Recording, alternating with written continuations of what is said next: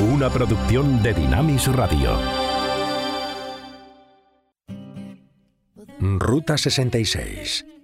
Un recorrido con José de Segovia por la cultura popular a la luz de los 66 libros que iluminan el camino de la vida. En este nuestro viaje descubrimos fácilmente que hay un problema. Hay algo que va mal en este mundo y en nuestra vida que constatamos una y otra vez. A lo largo de esta ruta en nuestro viaje descubrimos también en el buen libro que tiene que ver con aquello que la escritura llama el pecado.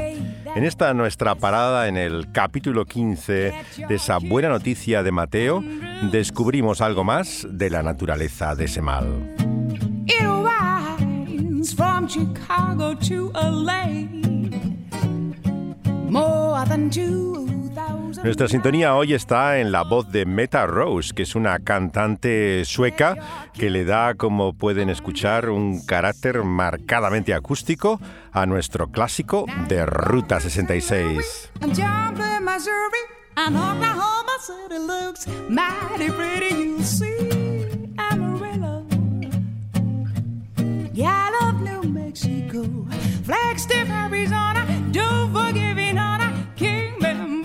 El comienzo de este capítulo nos presenta el papel de la tradición.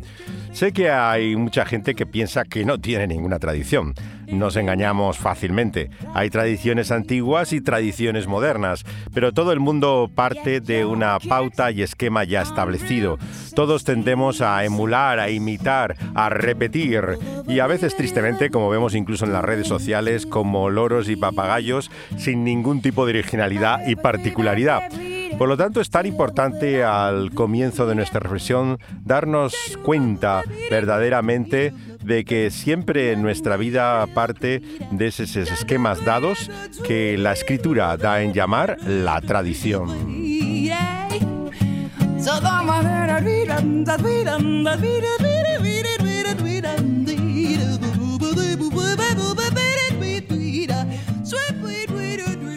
Los Flying Burrito Brothers eh, fue el grupo en el que se dio a conocer una de las figuras más eh, trágicas, verdaderamente e inauditas de eh, la música popular de los años 60 y 70. Hablamos, claro, de Graham Parsons, que junto con Chris Hillman hizo los Flying Burrito Brothers.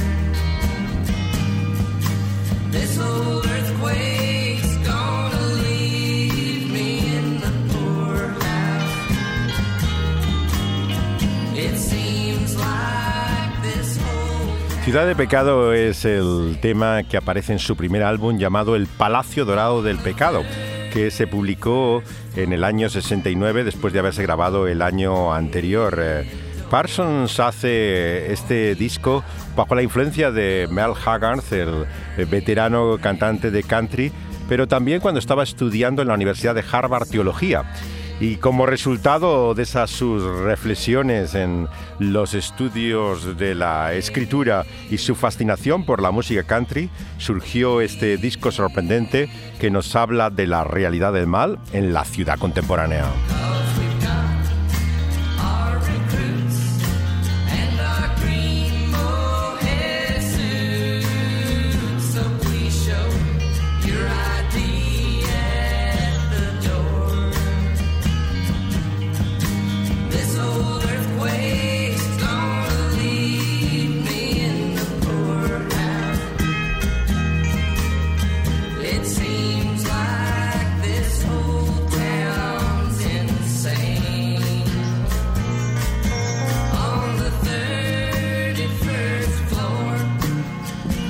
Graham Parsons no era ni mucho menos un moralista. Falleció de una sobredosis de droga a los 26 años, que apareció muerto en una habitación de un hotel en Joshua Tree, en eh, California.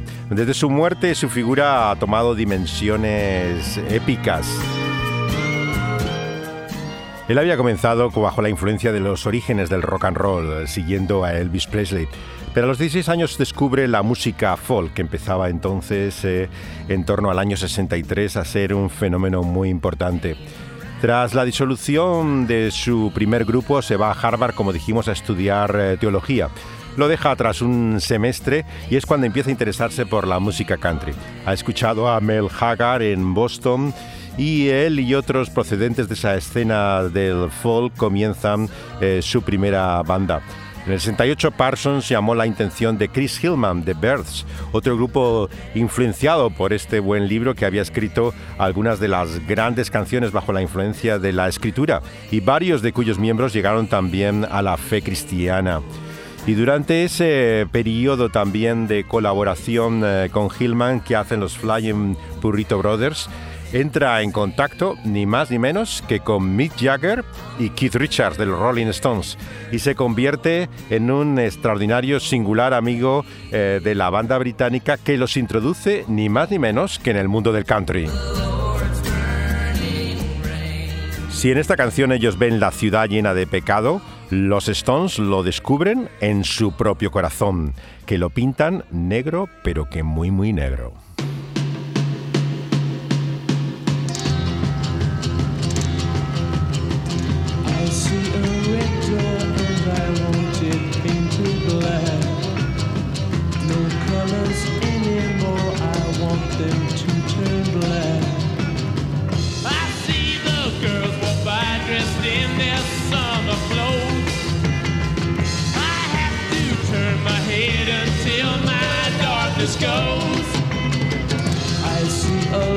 Of cars and they are painted black. With flowers and my love both never to come back. I see people turn their heads and quickly look away. Like a newborn baby, it just happens every day. I look inside myself and see my heart is black. Into black.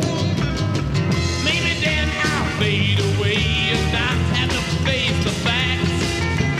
It's not easy facing up when your whole world is black. No more will my green seagull turn a deeper blue. Como Parsons, eh, también Brian Jones, que estaban todavía con los Stones, empezaron a tomar ácido, LSD. Veían criaturas salir del suelo, paredes, techos y escondidos y aterrorizados, la experiencia de los Stones no tuvo nada de agradable. A diferencia de la de otros grupos, ellos experimentan una auténtica pesadilla con su viaje por la droga. Y en esta canción, uno de sus primeros temas, eh, Píntalo de negro, descubren también ese mal en su propio corazón. Y es así como Jesús mismo también al comienzo de este capítulo 15 del Evangelio de Mateo nos dice que no debemos buscar el mal fuera de nosotros, en esa ciudad llena de pecado, sino que está dentro de nosotros. Es de dentro que viene lo que nos contamina, estropea y mancha este mundo y esta vida y no de fuera de nosotros.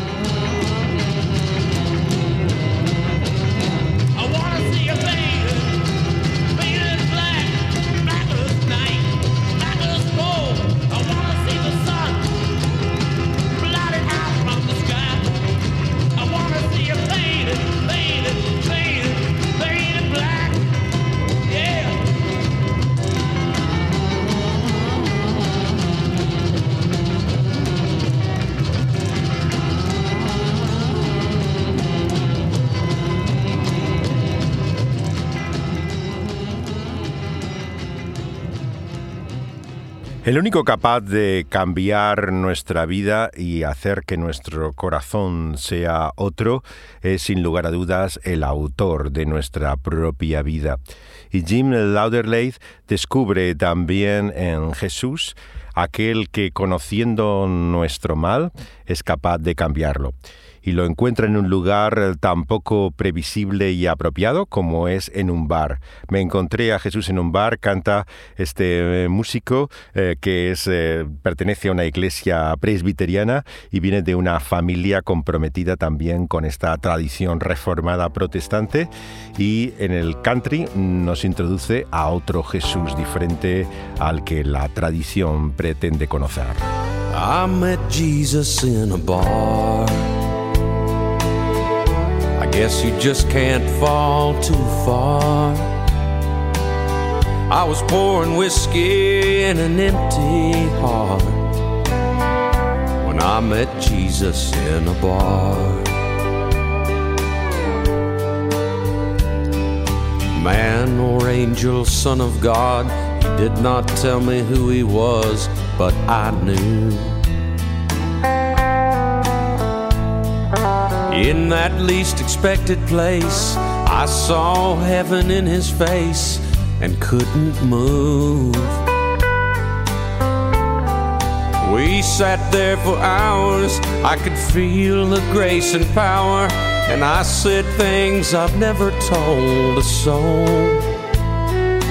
I asked for forgiveness, he said, I've already done this, don't you know?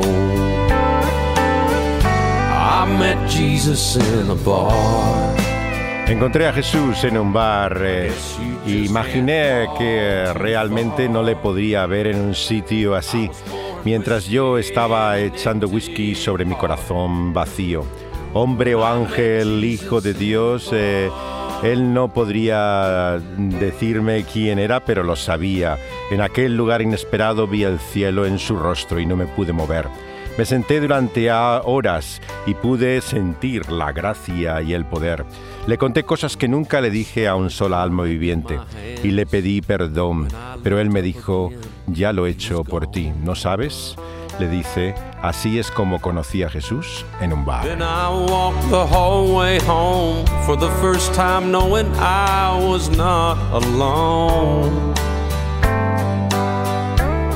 Some meet him on the highway, some meet him on a Sunday on the back row of a church. I can only tell you my way was in a place where people go to hurt. I met Jesus in a bar. I guess you just can't fall too far. I was pouring whiskey in an empty heart when I met Jesus in a bar. I was pouring whiskey in an empty heart. A lo largo de este capítulo 5, Jesús se enfrenta a una oposición cada vez más creciente, directa y sistemática. Los fariseos y maestros de la ley le acusan de no guardar la tradición.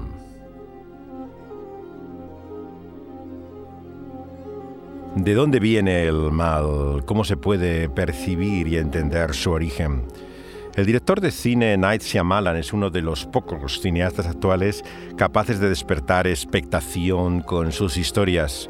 Cuando en Hollywood parece haber una crisis de ideas y las mismas historias se repiten una y otra vez en continuo remake, este director venido de la India hace 34 años debutó con esa eh, película que fue El sexto sentido y a continuación, con todos los medios que le proporcionó su éxito, pudo hacer el film que se conoce con el título en español del Bosque. El título original es La aldea o el pueblo y eh, se basa no solamente en ese elemento de sorpresa que ha caracterizado el suspense de su cine de inspiración eh, clásica, sino también con un tema insistente en toda su obra que podríamos decir que es el tema de la fe en el sentido de cómo podemos eh, creer en lo que vemos, cómo sabemos que lo que sabemos es verdadero. cómo podemos llegar a conocer aquello incluso que no percibimos o vemos con nuestros sentidos.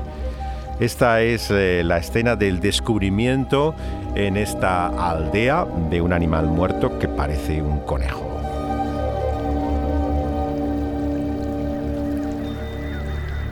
¿Qué ha captado vuestra atención tan poderosamente? Debería llevarlo siempre en el bolsillo para que me ayude a dar clases.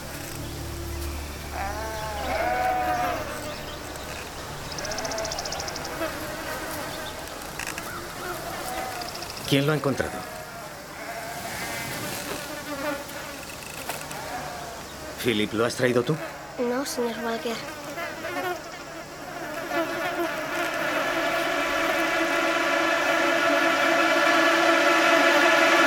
Lo he examinado con atención. Tiene la cabeza hacia atrás y gran parte de la piel arrancada. Mm, entiendo. Lo han asesinado.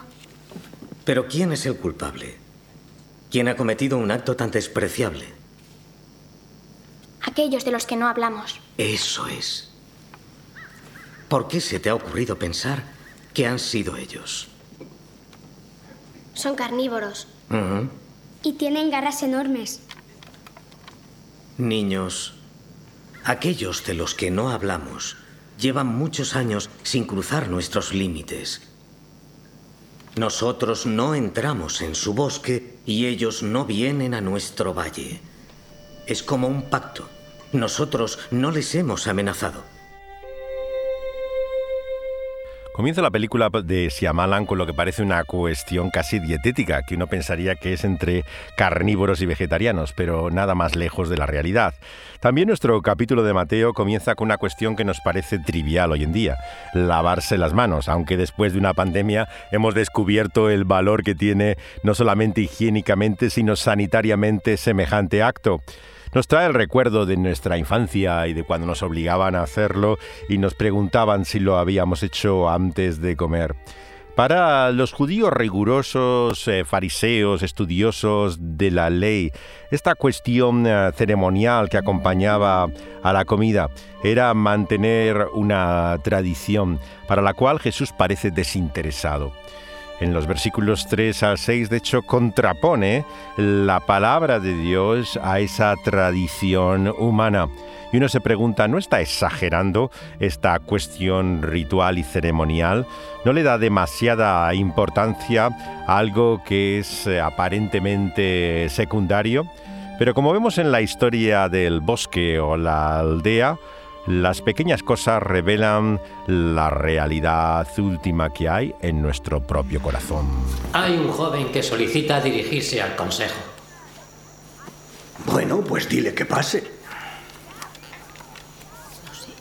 Alice, Hola, Lucius.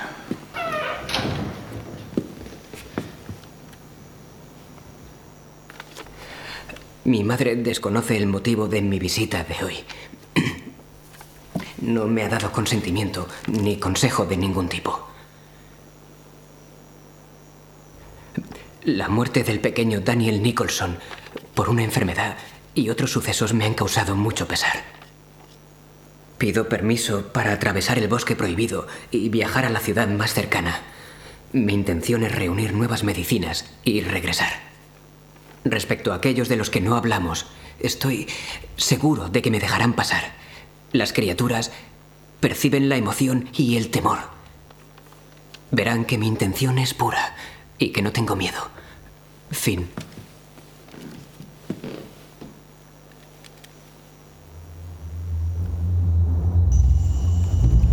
¿Qué se fragua en tu cabeza? Di algo, Lucius. Finton Coin está en la torre. He prometido reunirme con él.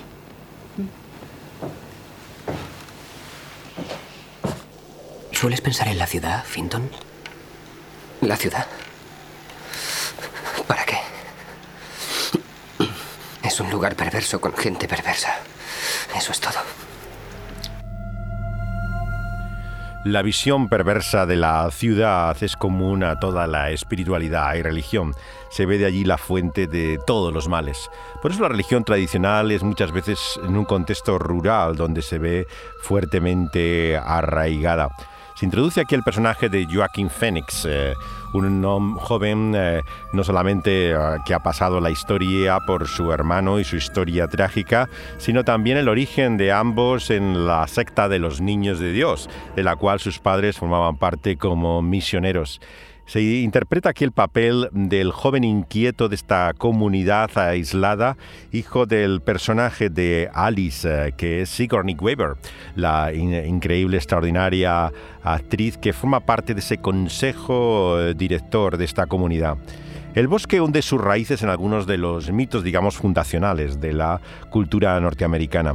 Los padres peregrinos, los fundadores de la comunidad esta de Covington Boots, como recibe el nombre en la película de Siamala, han establecido una sociedad alternativa quieren vivir en un mundo diferente a esa corrupción que ven en la ciudad en torno a suyo, conforme a sus creencias. Nos hablan, por lo tanto, de el espíritu y lo que es la preocupación de muchas de las personas conservadoras, muchas de ellas religiosas, gente que quiere aferrarse a los valores de lo que realmente le importa en la separación, el rechazo y la distancia de esa sociedad corrompida que nos rodea. Lo que parece que nos ocupa es algún tipo de depredador. Probablemente un coyote o un lobo. La forma en que en que mata y arranca la piel, pero deja la carne desgarrada, puede ser un indicio de que ese animal se haya vuelto loco. Así que las dos próximas semanas debemos estar alerta por si vemos a ese coyote. Vigilad atentamente a nuestros pequeños mientras juegan en las colinas.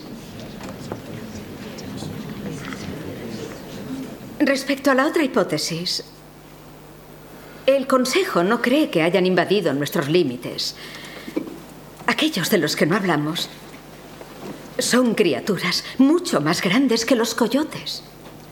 Si hubieran estado aquí, lo sabríamos. Son siempre los otros la fuente y el origen de todo mal, como en la conocida frase de Jean-Paul Sartre, es ahí donde vemos el infierno reflejado. Por eso es siempre que la religión y la moralidad se basa en un criterio comparativo. Es respecto a otros o los demás que nos podemos sentir mejor. Hay una cierta hipocresía detrás de esta religión farisea a la que se enfrenta a Jesús, de la cual no podemos escapar, y que es sin lugar a dudas la razón de rechazo de muchas de las personas que no quieren escuchar nada acerca del mensaje cristiano. Su visión de los creyentes es de personas que pretenden ser más puras, más limpias que los demás, como aquellos religiosos judíos que se enfrentan con Jesús y a los que Él les muestra que lo que contamina a una persona no es lo que entra en su boca, sino lo que sale de ella, dice en el versículo 11 de este capítulo 15 de Mateo.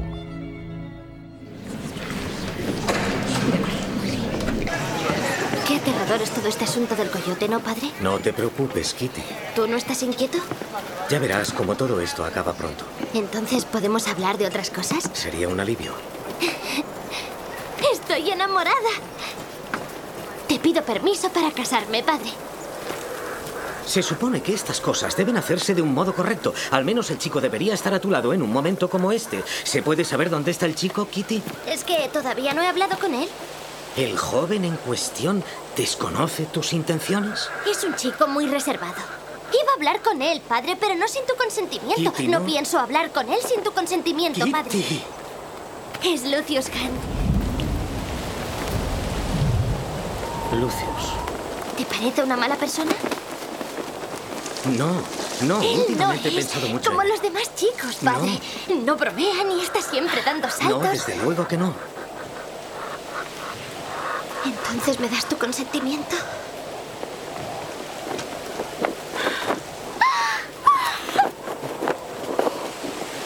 Oye, pero antes hazme un favor. No le cuentes a nadie más tus efusiones hasta que hayas hablado con el joven.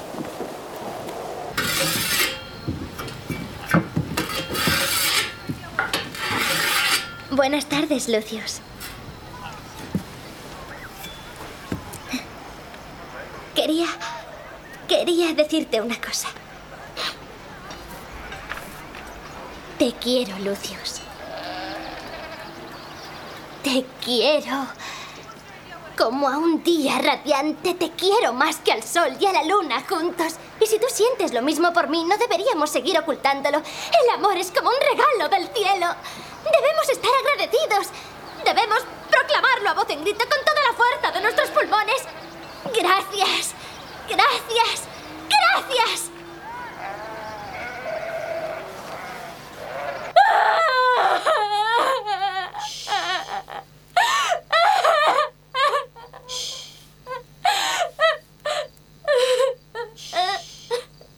Duerme ya, duerme ya, larga vida tú tendrás. Dulce tiempo vivirás. Esta es la historia del enamoramiento y desencanto de la chica que interpreta a la hija del ahora fallecido William Hart, eh, que está fascinada por el personaje de Lucius Joaquin Phoenix, aunque nunca ha intercambiado una sola palabra con él. De lo que trata en esta historia es de cómo las relaciones se ven como una fuente constante de no solamente malas costumbres, sino de contaminación e impureza. Por eso les han educado a chicas como la hija del personaje de Hart, eh, eh, que um, no sientan familiaridad ni mantengan contacto y cercanía con las personas del sexo opuesto. Crea, por lo tanto, en su imagen de idealizada del joven Lucius toda una fantasía que no corresponde a la realidad y lo que verdaderamente él siente y le preocupa. Y eh, muchas veces las comunidades cristianas se caracterizan precisamente eh, por sus precauciones en torno a las relaciones entre eh, los jóvenes de diferente sexo que no se mezclen ni se relacionen demasiado porque puede ser causa de tentación. Se produce así un alejamiento y idealización también de las relaciones eh, que en su romanticismo se ven de una forma totalmente fantástica, que nada tiene que ver con la verdadera vida. La hermana del personaje eh, que hace de hija de William Hart es también la hija de otro gran actor que luego ha llegado a ser director muy reconocido, Ron Howard. Eh, su hija hizo su debut cinematográfico en esta película. Aquí es cuando aparece junto al propio Lucius al lado de este joven eh, retrasado mental que hace Adrian Brody. Mi hermana lloró mucho. ¿Quieres saber por qué te he reconocido? Algunas personas, solo unas pocas, despiden un ligerísimo color. Es tenue, una neblina. Es lo único que veo en la oscuridad. A mi padre le ocurre. ¿Quieres saber cuál es tu color? Pues no pienso decírtelo, no es propio de una dama decir esas cosas, no has debido preguntarlo.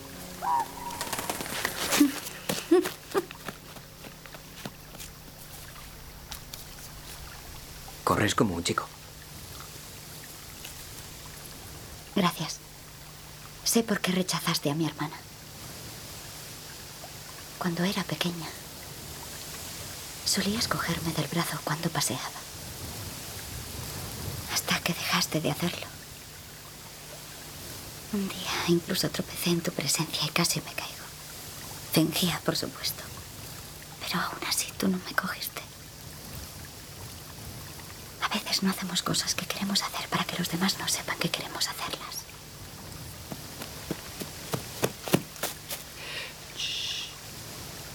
Ah, vaya, es que regalo más estupendo. Ten cuidado. Son del color prohibido.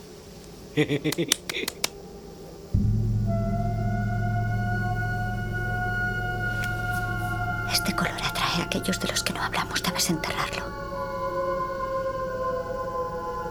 Y no recojas más vallas de este color. Las llevaba en el bolsillo. ¿Qué ocurre? ¿Respiras agitadamente? Nunca había visto estas vallas. No las has recogido ahora. ¿Dónde las encontraste?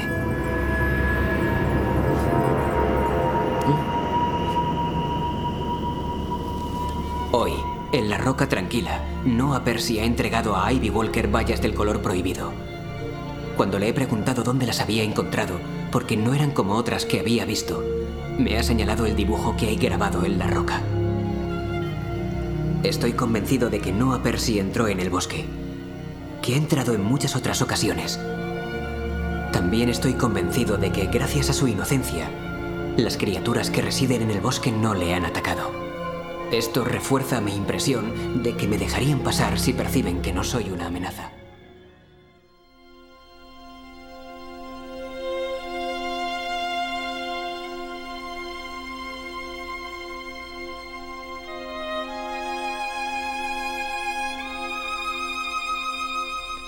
El color prohibido juntamente con el deseo de aquellas cosas que uno eh, quiere pero que no hace.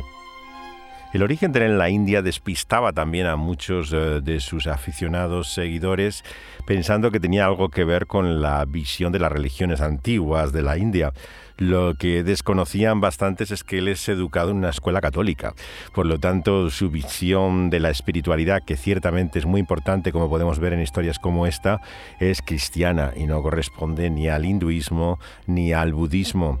Shyamalan eh, se forma en la cultura eh, americana con esta fascinación también por las parábolas, por las alegorías, eh, de la que por supuesto no le vamos a desvelar su conclusión. Pueden descansar tranquilos que en este programa no hacemos spoilers, eh, lo dejamos para cuando hagan el visionado de la película, la sorpresa que no es solamente final, sino desde la mitad de la película. Normalmente los extractos que hacemos en este programa son prácticamente de la primera media hora de la película, o sea, eh, nunca desvelamos ni siquiera la mitad de, de ella. Lo dejamos para que despierte su curiosidad y su interés por esta historia. Puede olerte como un perro. ¿Cómo dice, señor Nicholson? ¿Mm? Puedes huir del dolor como nosotros, pero el dolor te alcanza. Te olfatea.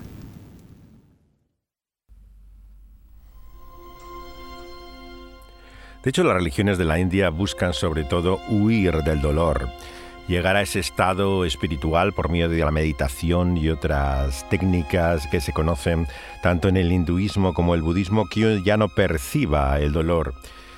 Claramente, por eso Shyamalan busca mm, luz más allá de esas religiones tradicionales del país donde ha nacido. La respuesta al dolor y el sufrimiento que da el cristianismo para el cual sin lugar a dudas sigue siendo un enigma, por supuesto, ese dolor y sufrimiento. Pero como los personajes de esta historia mm, descubren que no pueden huir de él porque no podemos huir de nosotros mismos. El enemigo y el mal está en nuestro interior. Lo que contamina al hombre, dice Jesús en Mateo 15, versículo 18, sale de su boca, pero viene del corazón. Nada hay fuera del hombre que entre en él que le pueda contaminar es lo que sale de él, lo que le contamina, dice. Toda nuestra maldad viene de dentro y no de fuera. Vamos a hablar de la ciudad, solo esta vez. Y no vamos a volver a hablar de ella. Tu padre se fue al mercado un martes, justo a las nueve y cuarto de la mañana. Lo encontraron desvalijado y desnudo en un río mugriento dos días más tarde.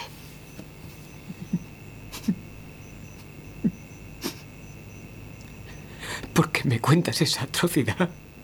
Para que conozcas la esencia de lo que deseas. Yo no lo deseo. Mis intenciones son sinceras. Únicamente pienso en la gente de esta aldea. Perdóname.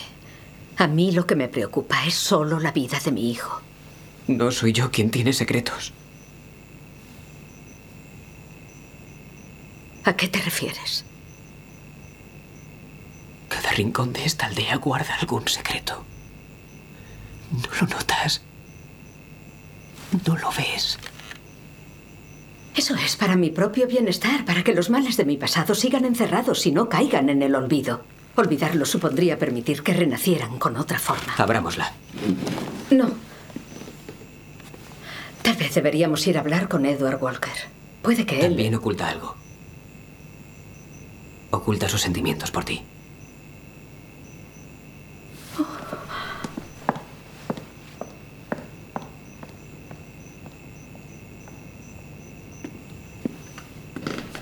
A veces no hacemos cosas aunque otros sepan que queremos hacerlas. Por eso no las hacemos.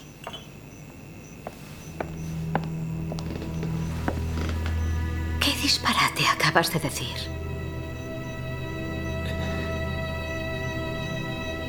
No debes preocuparte. No me va a pasar nada. A veces me recuerdas a un potrillo.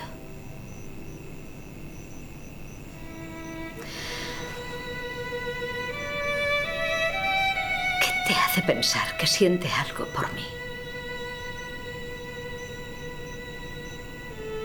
Nunca te toca. Es el conflicto entre el deseo y la voluntad. Ese nunca te toca por el cual uno entiende que a partir de la ausencia de ciertos actos no existe la motivación y el deseo de hacerlos. En ese sentido, el personaje de Joaquín Phoenix te muestra lo que la Biblia nos describe como el pecado que afecta toda nuestra vida. No solamente lo malo que hacemos, sino también eh, nuestro deseo, nuestra voluntad. Y de ahí viene el engaño de la religión y el moralismo que piensa que porque uno es libre de ciertos actos, es libre eh, de ese mal cuando son como los secretos que guardan todas estas familias en una caja negra con recuerdos de su pasado. Así ocultamos la realidad de nuestra vida y nos engañamos a nosotros mismos. Pensamos como aquellos judíos que las leyes, las normas y regulaciones nos librarán de ese mal que hay en nuestro interior.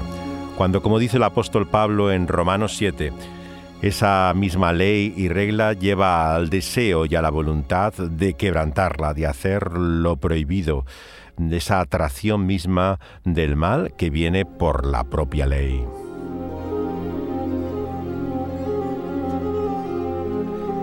Y la liberación de ese círculo prohibido al que te lleva esa ley que finalmente produce la muerte está paradójicamente en ese color prohibido David Sylvain y Richie Sakamoto lo ven en esta canción que se llama Color Prohibido como una referencia a la propia sangre de Cristo. Ese rojo carmesí que finalmente nos libra de todo mal.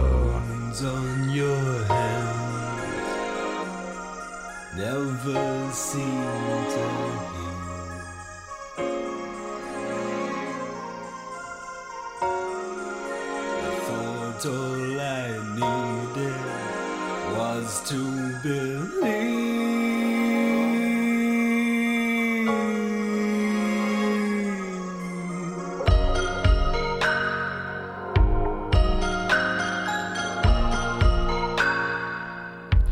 Las heridas en tus manos parece que nunca van a curarse, cuando todo lo que necesitas es creer. La sangre de Cristo y el latido de tu corazón, mi amor, lleva el color prohibido.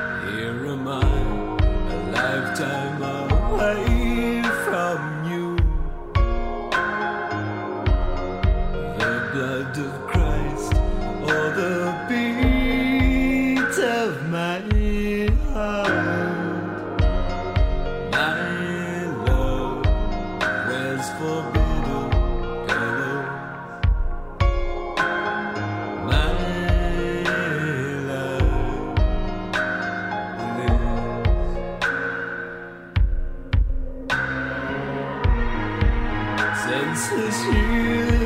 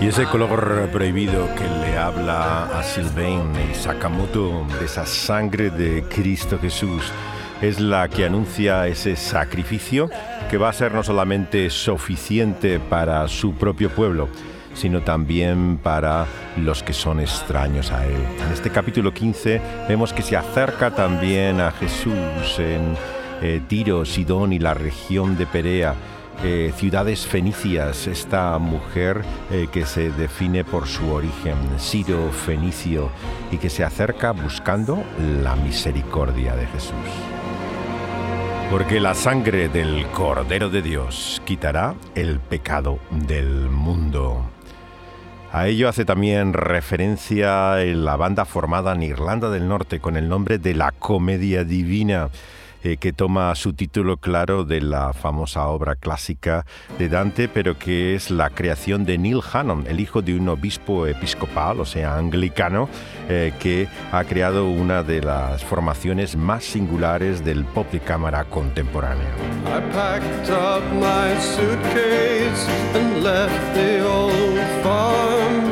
I promised my papa I'd come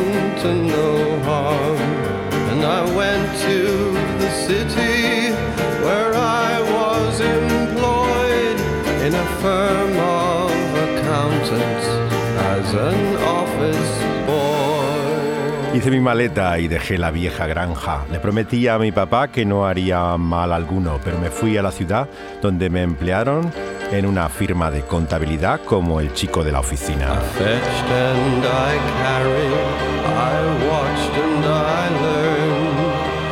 I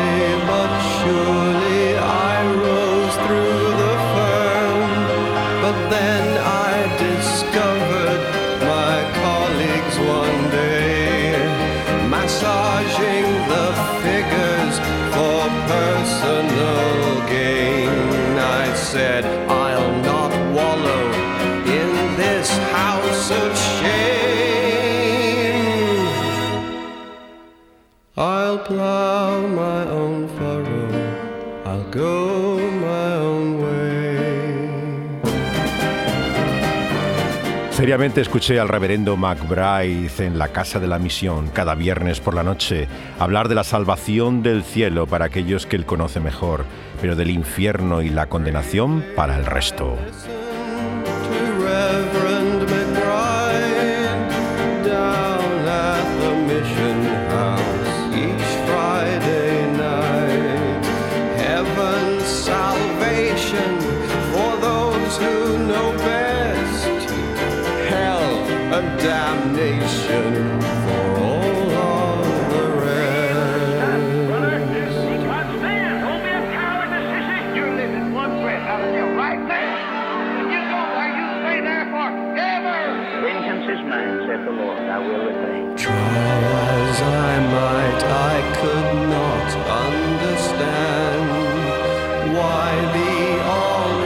Almighty's all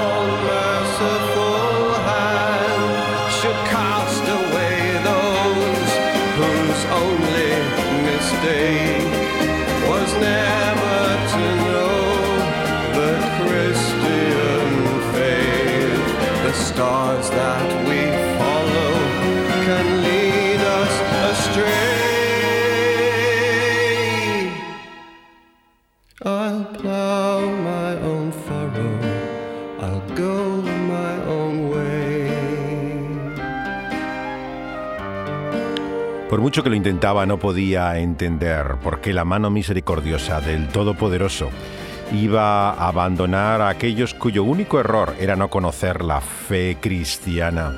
Así que tomé mi arado y seguí mi propio camino. Es The Plow y Divine Comedy.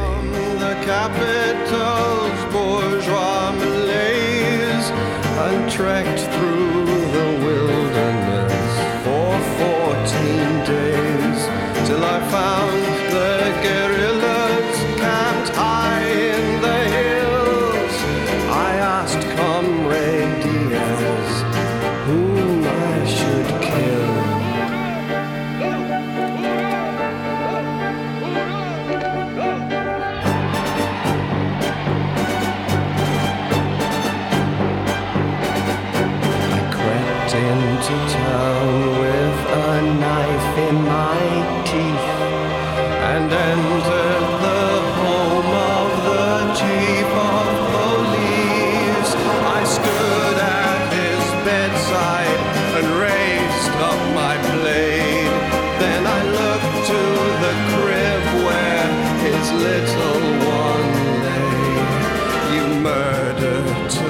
del hijo del obispo Neil Hannon de Divine Comedy nos habla de la extrañeza también que sentimos en la forma en que Jesús responde a aquella mujer cananea.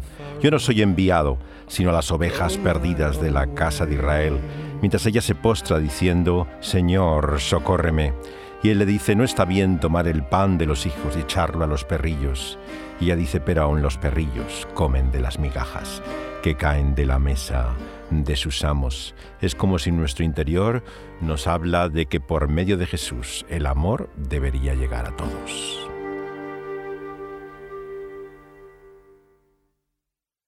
En el octavo disco de George Harrison, el más espiritual de los Beatles, apareció esta canción, El amor que llega a todos. El amor por el que Jesús sanaba cojos, ciegos, mudos, mancos, a todos los que se acercaban en él y mostraba la misericordia de Dios.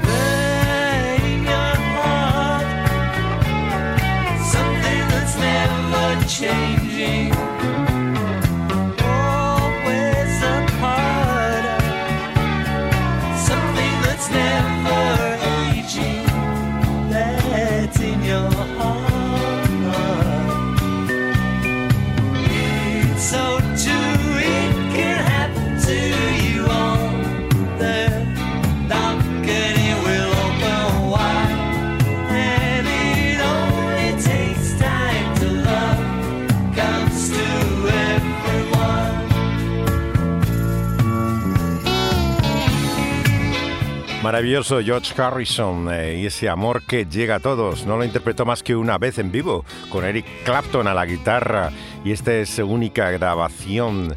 Y nos recuerda lo que ocurrió cuando reanudando su viaje Jesús y sus discípulos salen de la región fenicia, van al lago de Galilea y allí al visitar por segunda vez esta eh, región gadarena se le acerca mucha gente. Corre como lo pólvora la noticia de que el sanador ha llegado, que multitudes cargados con tullidos, inválidos, desahuciados, todos acuden a él afligidos porque él sana.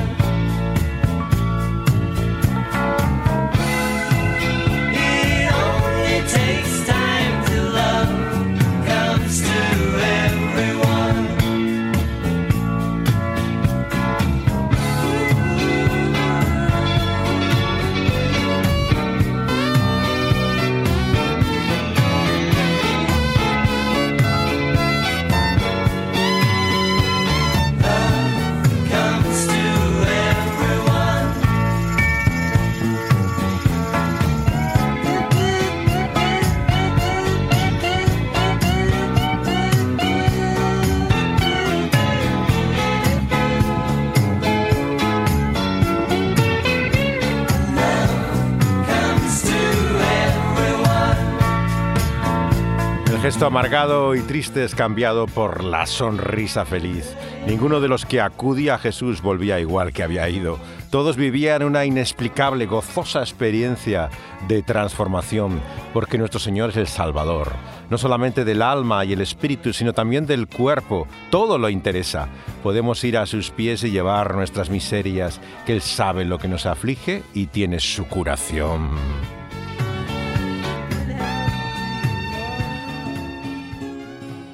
Piensa en todas esas bocas hambrientas que hay que alimentar, su sufrimiento y su soledad. Eh, ¿No hay un Dios en el cielo que nos mira? ¿Es para esto que el mundo ha sido creado? Se preguntan Queen. Just look at all those hungry mouths we have to feed. Take a look at all the suffering we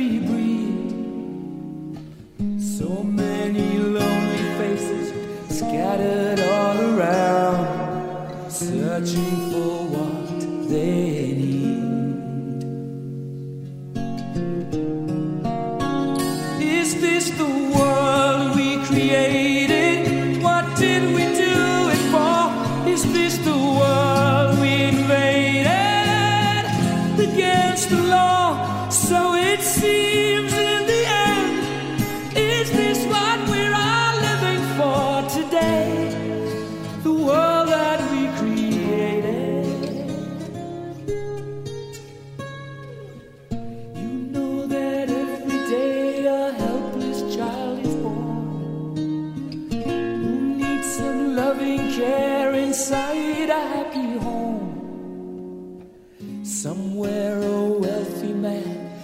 Sitting on his throne, waiting for life to go by. Oh, is this the world we created? We made it all our own. Is this the world we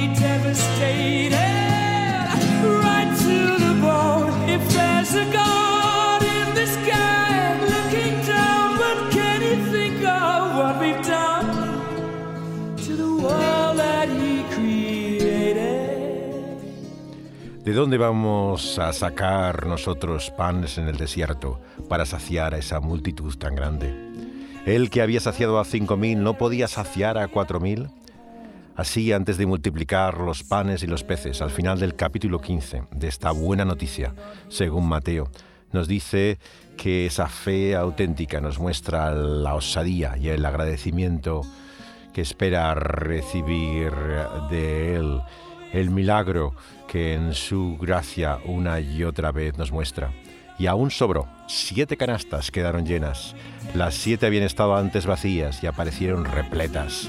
Es la abundancia de un Señor generoso, su gracia eh, que continuamente nos abruma, que nos sorprende en la vida y en nuestro camino.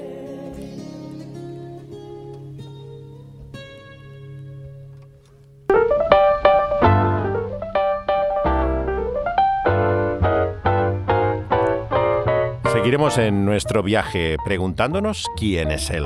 Esta es la cuestión que trata el siguiente capítulo de este texto del Evangelio según Mateo, el que lleva el número 16.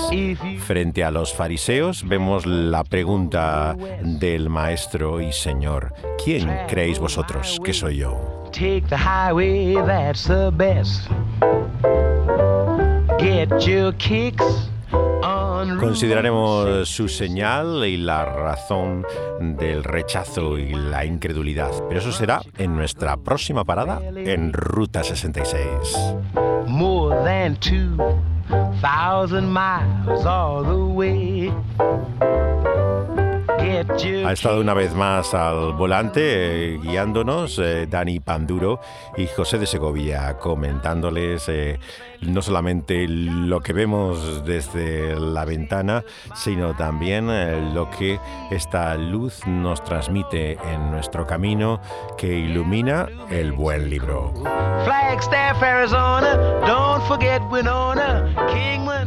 Pueden volver a escuchar los programas después de su emisión en vivo por Dynamis Radio. Con ese mismo nombre tienen que buscarlo en las plataformas donde es subido como podcast, eh, sea en SoundCloud, en ebooks o en Spotify. Poniendo primero Dynamis y luego radio, aparece también eh, juntamente con el programa El Pulso de la Vida, eh, Ruta 66 con José de Segovia.